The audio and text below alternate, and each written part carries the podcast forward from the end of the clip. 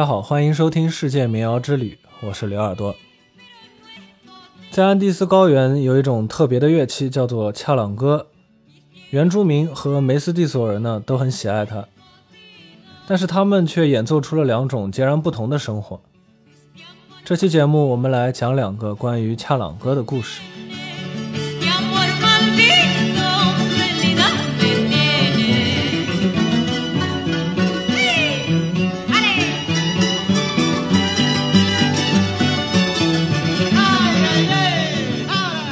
们的主人公劳尔住在秘鲁卡纳斯省的丘陵地带。这个劳尔是我随便取的一个名字。在这里荒凉的山地上，星星点点地散布着一些农庄和城镇。劳尔今年已经十八岁了，还没有谈过恋爱的他，决定趁着即将到来的节日活动，去镇上给自己物色一个对象。对于害羞又不善言辞的劳尔来说，和姑娘搭讪根本不是一个可行的策略。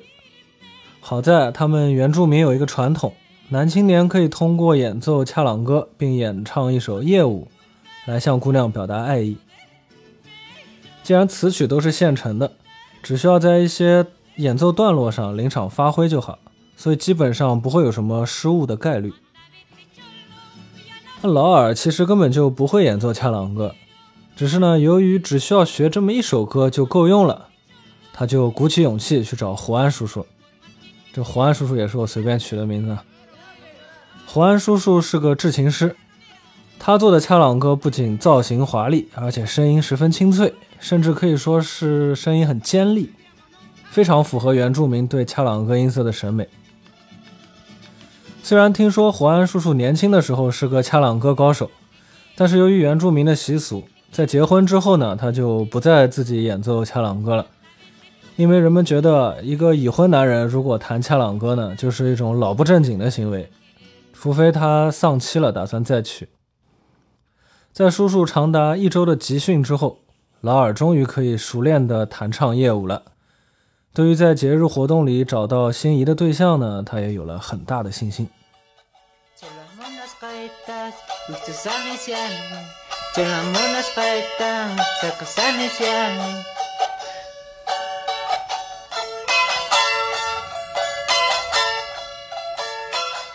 日终于到来了。这天一早啊，劳尔就穿上了最华丽的服装，并且也给他手上的恰朗哥配上了五彩的挂绳作为装饰。趁着其他男青年都还在睡懒觉的时候，劳尔已经动身前往镇上了。城镇离劳尔的家不算很近，加上山路崎岖，走到半路，他需要休息一会儿。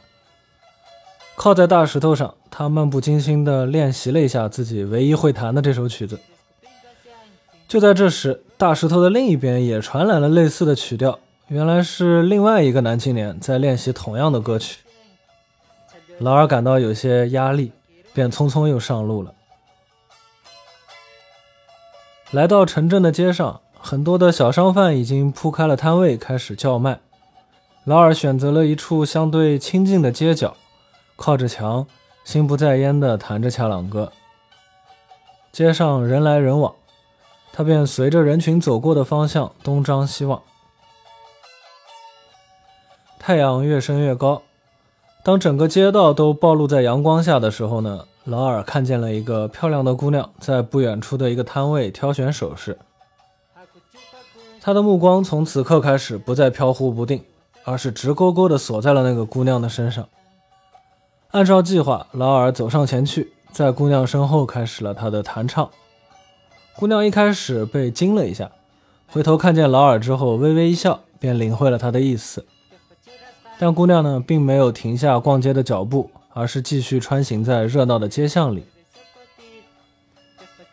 劳尔时近时远地跟着她。一遍又一遍地唱着同样的一首歌，直到他们来到一个广场上。这里有一群少男少女们围成了一个圈，一边是男孩，另一边是女孩，他们在唱歌跳舞。男孩们呢合奏着恰朗歌，于是劳尔也加入了进去。他中意的姑娘便加入了女孩的那一边。如果说顺利的话。他会在舞蹈过程中和劳尔互动，向这群少男少女们公开自己的选择，然而跳了一会儿之后，姑娘却抓起了另一个男青年的手，离开了这场舞蹈。劳尔这才想起来，其实早在他刚刚跟上姑娘的时候呢，就看见了另外一个男青年也在不远不近的地方跟着姑娘弹琴唱歌了。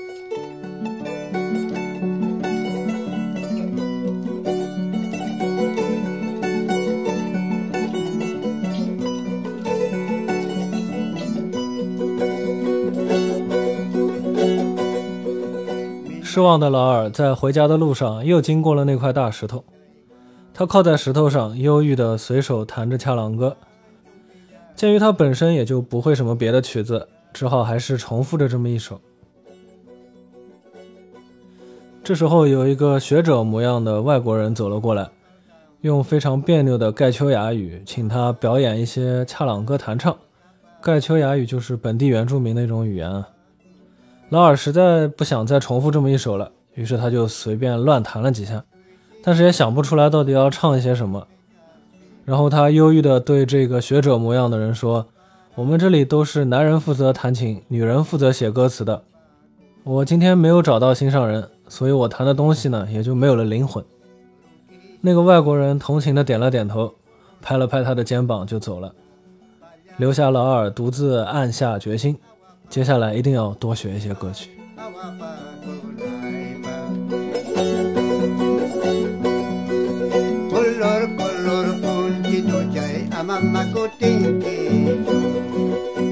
第一个故事讲完了，在讲第二个故事之前呢，需要补充一些信息。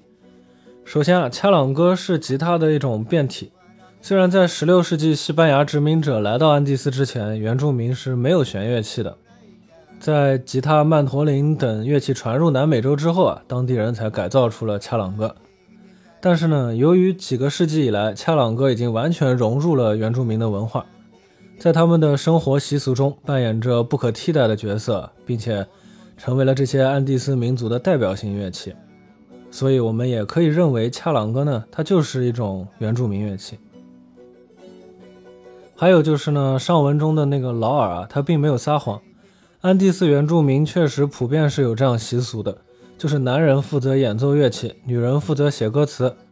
当然，男人也可以写歌词，但是按照传统，女人是绝对不演奏乐器的。这不是因为男女不平等，而就是一种习惯。就像我们觉得男人穿裙子很奇怪一样，对他们来说呢，女人演奏乐器也很奇怪。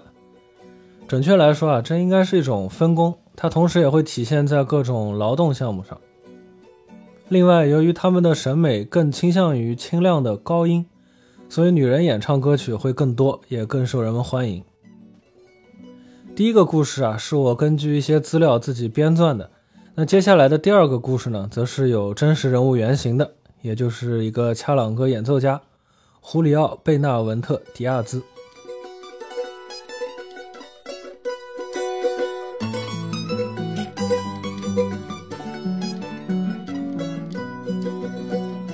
胡里奥出生在秘鲁库斯科城郊外的一个梅斯蒂索人的家庭。梅斯蒂索人是指欧洲人和美洲原住民混血而生的这样一个拉丁民族。他们的社会地位高于纯粹的原住民，一方面是因为他们掌握着更好的生产资源，比如说农场啊、种植园等等；另一方面呢，他们的教育资源也更有优势一些。胡里奥的家庭就是拥有一个土地肥沃的大农场。虽然他的家庭是农场主，但是由于雇佣的劳工呢都是原住民，所以在胡里奥的童年，很多一起玩耍的小伙伴都是原住民的孩子。在他成长的过程中，跟这些原住民们呢学会了演奏恰朗歌和其他的一些原住民乐器。虽然胡里奥的家人在他童年的时候并不反对他和原住民一起玩。但是在他即将去大城市接受教育的时候，却告诫他不要再演奏这些原住民的乐器了，因为担心他会被大城市的孩子看不起。毕竟啊，当时老一辈的梅斯蒂索人对原住民还是有一点偏见的，也认为原住民的文化是愚昧和落后的。于是胡里奥只好丢下自己心爱的恰朗哥，只身前往大城市，准备融入一个高级的社会。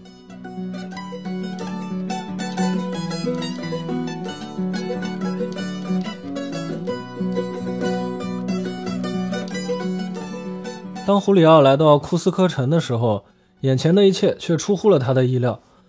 大城市的艺术家和知识分子竟然非常热爱和推崇原住民文化，在路边的小酒馆啊、咖啡馆里，喜欢原住民音乐的人们聚在一起，热烈的交流，痴迷的欣赏这些原本被认为落后的音乐。而胡里奥从小习得的演奏恰朗歌的能力，让他在城里有了很高的人气。原来啊，在二十世纪二十年代期间。南美洲出现了统称为原住民主义运动的这样一种民族主义、地方主义的运动。由于南美洲国家长期与西班牙等这些西方国家进行独立斗争，所以他们意识到，想要与帝国主义封建势力割裂，就必须要更好地团结本国的各种民族力量，接纳原本在政治上属于边缘群体的原住民。让原住民加入生产和消费这些经济活动的同时呢，他们的文化也自然被带进了主流视野，并成为了一种民族的象征，被大家广为推崇。于是，胡里奥怀着更高的热情，继续精进着自己的演奏技术，最终成为了一名出色的恰朗格演奏家。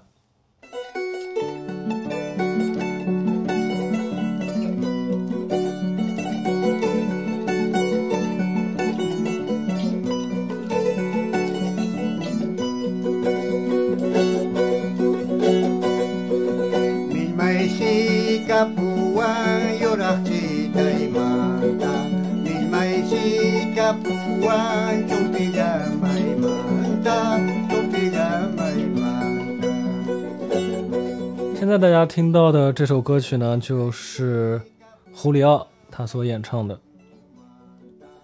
从音乐上来说啊，梅斯蒂索人的恰朗歌演奏和原住民还是有很大的区别的。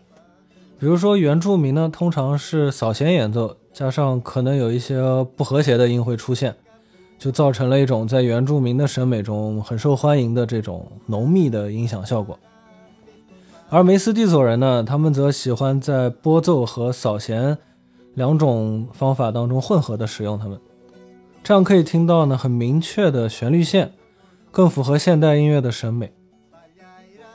从独奏的角度上来说啊，原住民会尽可能的把琴弦调紧，就是只要不断弦，能调多紧就调多紧，追求更高更清脆的声音。但是梅斯蒂索人呢，则追求更好的琴体共鸣音色。合奏的时候啊，原住民就喜欢同样的乐器在一起，甚至有的时候他们根本不能接受不同的旋律乐器在一起合奏。但是梅斯蒂索人呢，就像我们通常的审美那样，用不同的乐器负责不同的声部，共同协作完成一首乐曲。这种程度的区别，在上一期内容里面也有说到。究其根源啊，除了审美习惯，更深层的原因在于音乐的功能，或者说是目的。原住民的音乐会更加适合大众的参与，为生活中的一些场景架设桥梁或者营造氛围，比如说沟通男女的感情，强化社群的团结。而梅斯蒂索人的音乐呢，或者上一期我们介绍到的安第斯民俗风格的音乐。则更适合欣赏，或者说以非演奏的方式参与，这样也更能表达创作者、演奏者个人的情感和思想。不过，无论哪种音乐啊，都是可以引起人们的情感共鸣的，无论它在演奏者之间呢，还是在演奏者和听众之间。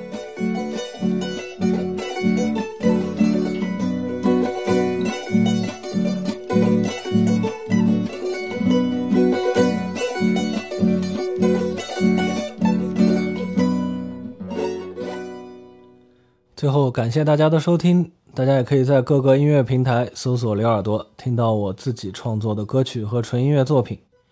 大家也可以在公众号“刘耳朵乐队”找到这期节目的图文版。如果你喜欢这期节目，欢迎点赞、评论，并转发给你的朋友。